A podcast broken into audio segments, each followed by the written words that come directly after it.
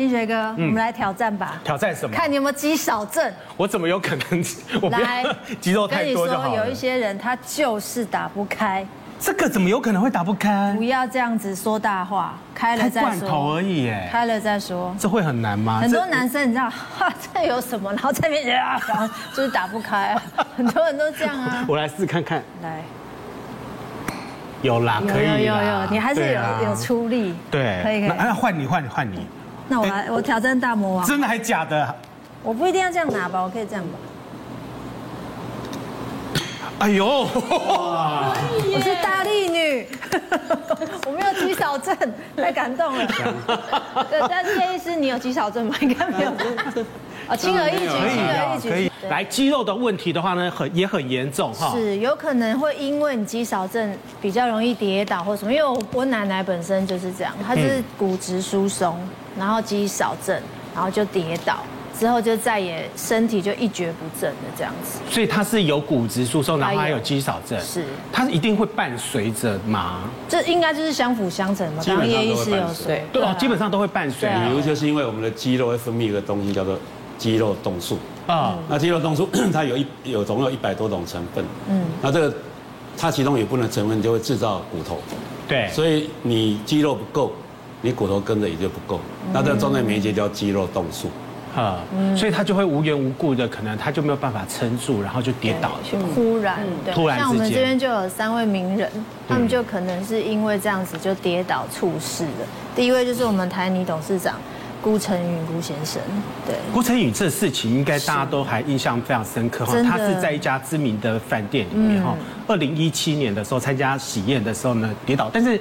这也很难判定说他是因为肌少症的关系啦，对，因为到了中老年人以上，嗯，你其他的问题，比如说脑部的问题，你视觉的问题，嗯，乃至于肌少症都有可能造成跌倒。对啊，不过他也还蛮年轻的啊，六十二岁。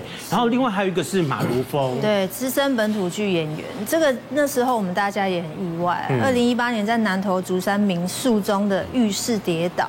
也是抢救无效，享受六十五岁，这也是非常的突然。然后另外一个是小明明哈，就是歌仔戏的四大天王，对，就是那个十一男的妈妈哈，对，他在家中里面呢也是一样跌倒，对，就突然之间就是跌倒了哈。那享寿是七十五岁，嗯，所以为什么跌倒就会猝死啊？跌倒会猝死，一般来讲，我们测量那个所谓的肌少症，我们有几个要素，第一个要素就是举重。如果你举重物，对，如果你四点五公斤都举不起来，就知道是有问题。那第二个是我们看他行走能力，对，就是你在一个房间里面可不可以自由行走？那第三个你能不能从坐着站起来？如果你连坐着都站不起来，那大概也是有一点问题。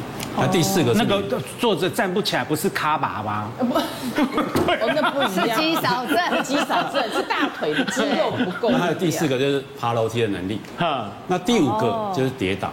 嗯，就我们看他有没有。跌倒的病史，嗯，就是说，如果你很容易跌倒，那你又不能不太能够行走，你也站不太起来，嗯，这个手也无缚鸡之力，那表示你非常有可能就有肌少症，嗯，那跌倒这件事情呢，的确是一个很危险的事情。我刚刚跟各位提过，第一个它不能分泌肌肉动素，对，那我们刚刚也提过，它很容易骨折，那骨折以后，你它的它在第一年死亡率其实跟乳癌差不多的，所以其实是很真的还蛮容易死亡。是对，因为你知道，老人家有时候跌倒，算有时候是运气运气的问题。如果说他没有什么样的慢性病，他平常身体都好好的，可是呢，你知道，像中医师也知道，伤筋动骨要多少天？一百天，对不对？至少三个月。可是老人家呢，通常都不会去管这些事情。可是通常他在跌倒之后呢，他会慢慢、慢、慢慢，随之他的肌肉就开始流失了。嗯，因为他就不想动了。所以我们常在讲说，越老越要动，你要活就要动，就在这个道理。而是补本你把它留着，基本你把肌肉的补本把本你把它留着，你才有办法去做行走或活动。因为有些老人家一跌倒。他就不想动，然后肌肉开始本来硬硬的哦，就软趴趴。你真的你叫他这样坐好，要站起来，他起不来。为什么？大腿没力了。你让他去拿个菜篮起来，不行，腰闪到了，因为核心没有力了。或者是说，只是开个瓶罐，哦，对不起哦，手扭到了，因为手没力了，就这样子。所以老人家不止老人家，而且我说这已经开始有年轻化的趋势。那我问一下那个医师哈，就是你刚刚有特别讲到，就是说经常会跌倒。嗯，那个经常有没有频率之分，还是说，哎，我可能一年里面跌个两次或者是三次这样子？一般来讲，对这个事情是没有什么临床的定义啊。但是我们假设你三个月之内发生两次跌倒，我们就视为你是很容易跌倒。三个月两次，对。但这个这件事情会跟年龄有关。嗯嗯。我为什么讲跟年龄有关呢？因为譬如说我们在年轻人。年轻人在三十岁以前，你的肌肉都已经到顶点了。嗯，那你从三十岁以后，它啪啪啪啪开始就以在不同的部位，它下降的速率不太一样。哦，嗯，比如在我们的大腿，它每年在下降，呃，每十年在下降百分之十到十五。你说每个部位是不是？每个部位不太一样。不太一样。对对对，大腿的下降速度会比较快。哦。对，然后男女又不太一样。哦，比如像我们讲男生，男生，你看五十岁的、五十岁、六十岁的中年男生，大部分肚子大大的嘛。对。为什么？因为你核心下降。嗯。那女生刚好是在骨盆的地方。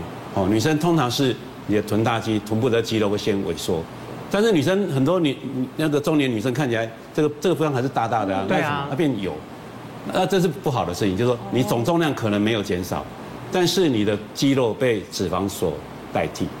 哦，那那女生是刚好在臀大肌这个地方比较容易被取代，那男生是在肚子这个地方。啊，哦，所以说我们不同的年龄，然后不同的性别，它肌少症的产生的这个比例的地方是不太一样。所以肌肉跟肥油是要划分的，就是不一样的地方。肌肉是肌肉是里面的，肥油是软的。不要看他很胖这样子，可是他搞不好是肌肌肌力的话是没有的这样。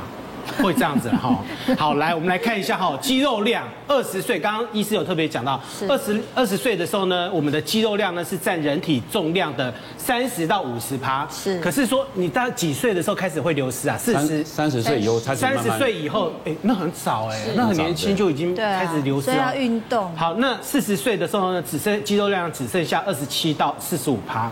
那你到七十岁的时候呢，你的肌肉量呢只剩下多少？十八到三十趴。嗯，好，来。给各位看一下，年龄呢三十岁的民众呢，肌少症的风险呢达到了将近快要五十趴，就是大概有一半的人有这个问题哈。那熟男的族群呢，风险比女性女生还要高。对，熟男比男生男生不是还经常在动吗？感觉男生会比女生要强壮。基本上我们要个有个概念，就是说你所谓的让要让肌肉成长，它一定需要足够的。饮食嘛，哈，因为肌肉大部分都组成的蛋白质嘛，哈，所以我们要优质蛋白质摄取。可是有原料不够啊，你还要工厂啊。那工厂是什么？我们要做阻力性的运动。嗯。那另外蛋白质的摄取非常重要。蛋白质摄取我们讲说，最好是优质蛋白质。那什么是优质蛋白质？优质蛋白质就是指高吸收率。然后又少油的蛋白质啊，当然我们可以讲鸡胸肉是最好的肉，而且它量要够哦啊。比如说我们以呃成年人人来讲，一般来讲我们需要每天所需要的蛋白质是每一公斤一点二到一点五。嗯。然后假使我们以成年男性七十公斤来算的话，我们算一点五克的话，就你需每天需要一百零五克的蛋白质。可这只是纯蛋白质，如果你要用成我们买块肉的话，你大约要乘以四。嗯。就你一百零五克的。纯蛋白质，你大概要去要乘以四，大概需要四百二十克的鸡肉或牛肉或猪肉。嗯，哦，没错啊，四百二十克很多哎。对啊。因为你一斤才六百克啊，你四百二十克等于是零点七斤，等于是十一点二两。嗯。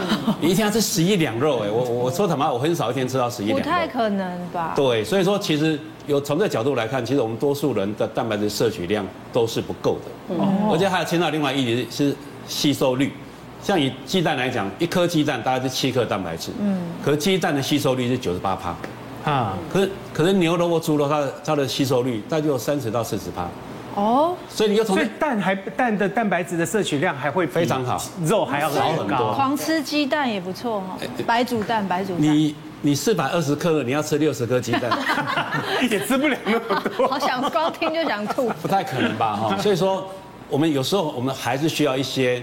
比较高品质的蛋白质的补充品，啊，比如说我们所谓的 BCAA，这些指的就是说它吃进去它容易比较容易摄取，但是它有个问题，嗯，它只是某些蛋白氨基酸而已，它不是所有氨基酸都在里面，所以我们还是需要各种来源的蛋白质。嗯，我当然你不可能天天吃鸡肉吧，要我一天吃十一两十一两鸡肉我就会疯掉，对不对？嗯，我要我天天吃十一两牛肉我也会疯掉，所以我们要。综合摄取，医生，我怎么样判断说我到底是不是属于那种肌少症的人啊？哦，这这很容易哈。一般来讲，我们就说第一个举重，举重我们刚讲是举重四点五啊，四点五公斤嘛哈。那或者你可以用手手指比一比哈，这样也可以。哦，那这个哦，这样为什么可以？哎，这这个是你这是最简单的、最简易的测法。哦，但是我刚刚讲了有五个标准嘛，这个是举重，第二个是你的行走，嗯，第三个是你的起立，从坐着站起来，对，第四个是你爬楼梯，第五个是你跌倒，跌倒。事实上，这五个判断是比较准，而这五个其实也都可以自己做。啊，哦，这五个判断标准里面，如果说都 OK 的话，还是说哦，你有。肌少症，有一次像有些女生，她就很爱减肥，她明明没有肌少症，她就把自己减的什么肌力都没了，这样子她要怎么办？哦，其实这个超常看到的。那一般来说，我们还是会建议啊，减肥的部分还是要避免一个所谓的溜溜球效应。嗯，那当然就是说，希望你不要有在短时间之内体重急剧的下降。嗯，因为这个急剧的下降，常常我们后续看到的是，你的体重就会像溜溜球一样，反反复复的上上下下，上上下下。那这个时候你就会面临到一个问题，就是为什么我减完肥之后就一直都复胖，然后又要再减，然后又复胖。OK，那再来就是减肥的时候，其实我们最常听到病人会吃的东西是什么？譬如说早餐，医生我就喝一杯黑咖啡加两颗荷包蛋。哦，最常听到的早餐大家就是像这样子，然后再来就是再激激进一点，那可能就是我都吃蔬菜水果而已啊，我打果汁来喝哈，或者像一些精力汤这种东西，那你会发现这些食物里面缺乏非常大量的蛋白质，嗯，然后碳水也没有。好，那我们平常会建议病人呢，减肥的时候，我们希望用全力去留住你身上所有的肌肉，减掉你身上不想要的脂肪，嗯好，所以这个时候我们就会分开了，肌肉跟脂肪就把它分开来算。我们不要单一只关注你体重这个数字，我们希望你关注的是你的肌肉量有没有保留住，甚至有没有可能再往上升一点点。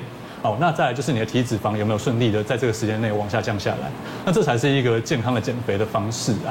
哦，那再来就是我们要提到就是所谓的基础代谢率。基础代谢率是指说哦，一个假设我们今天像一个人躺在床上都不动，好，然后没做任何事情，躺在那边一整天消耗热量。